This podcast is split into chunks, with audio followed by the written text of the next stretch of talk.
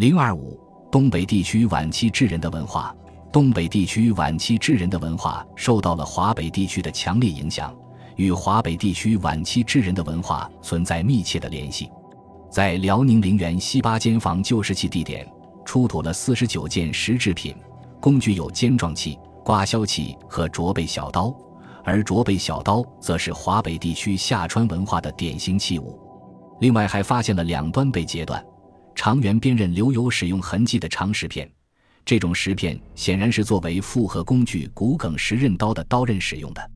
这种作为复合工具刀刃的长石片也起源于华北地区。这类长石片传入东北地区后，在东北地区传播的很快，得到了广泛的应用。一九八三年，对辽宁海城小孤山遗址进行了发掘，出土了大量的哺乳动物化石和石制品、骨制品、装饰品等文化遗物。石制品有上万件，原料主要是麦石英，采用锤击法和砸击法打石片。工具以刮削器、尖状器、雕刻器等细小石器为最多，另有石球、砍砸器、手斧等器型较大的石器。出土的骨制品有骨鱼叉、骨锥和骨针，装饰品有穿孔兽牙和穿孔蚌壳。小孤山遗址的石器工艺与以北京猿人文化。许家窑文化为代表的华北地区细小石器文化传统存在渊源关系，如石器以小型为主，刮削器所占比重最大等。小孤山的尖状器采用指电法修整，这种技法可在水洞沟文化中见到。小孤山的骨针和穿孔兽牙在器型和制法上与山顶洞出土的同类器物基本一致。一九七五年，考古学家发掘了黑龙江呼马十八站遗址，这是迄今为止发现的中国最北的一处旧石器地点。所出石制品具有明显的细石器传统，如楔状石盒、细石叶、圆头刮削器等。细石器的形状、类型和制作工艺具有典型性，与华北地区的下川文化、虎头梁文化的同类石器很相近。在对中国旧石器时代文化有了比较全面的了解之后，我们可以对中国旧石器时代文化的发展脉络有一个总的认识。中国旧石器文化从早期到晚期分布范围逐渐扩大，到旧石器时代晚期，晚期智人的足迹几乎遍布中国大地，甚至在青藏高原和台湾岛也有晚期智人的文化。中国旧石器文化在发展过程中。形成了不同的技术风格，在华北地区明显的存在两大文化传统：一是以大型石器为特征的科河丁村系，一是以小型石器为特征的北京猿人遗址治愈系。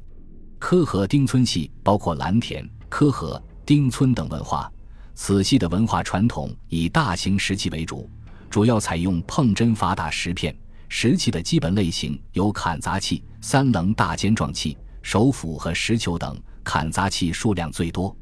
北京猿人遗址治愈系包括周口店第一地点、周口店第十五地点、许家窑、萨拉乌苏、治愈、小南海等文化。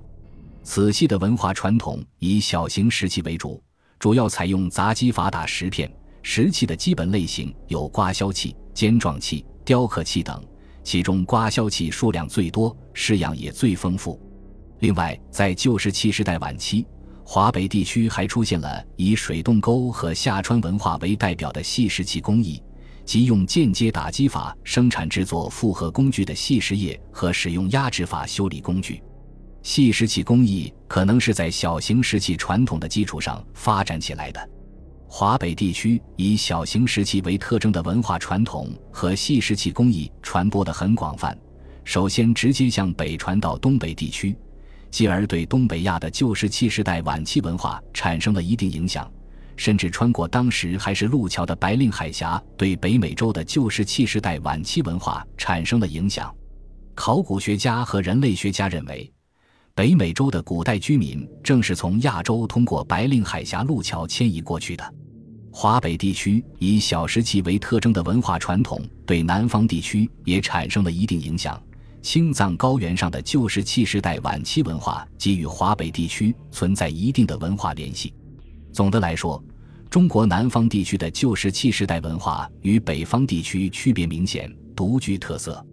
从旧石器时代早期至晚期，南方地区都是以大型石器为主的文化占主导地位，一直用直接打击法打石片。其中，锐棱砸击法为南方地区所独有，砍砸器在石器组合中所占的比例远比北方高，且从早期到晚期数量变化不大，不像华北地区那样。砍砸器逐渐消失，台湾岛的长滨文化与南方地区以大型石器为主的文化一致。南方地区以大型石器为主的旧石器文化，不仅跨越台湾海峡路桥传播到台湾岛，还继续向南，对东南亚的旧石器文化产生了深远的影响。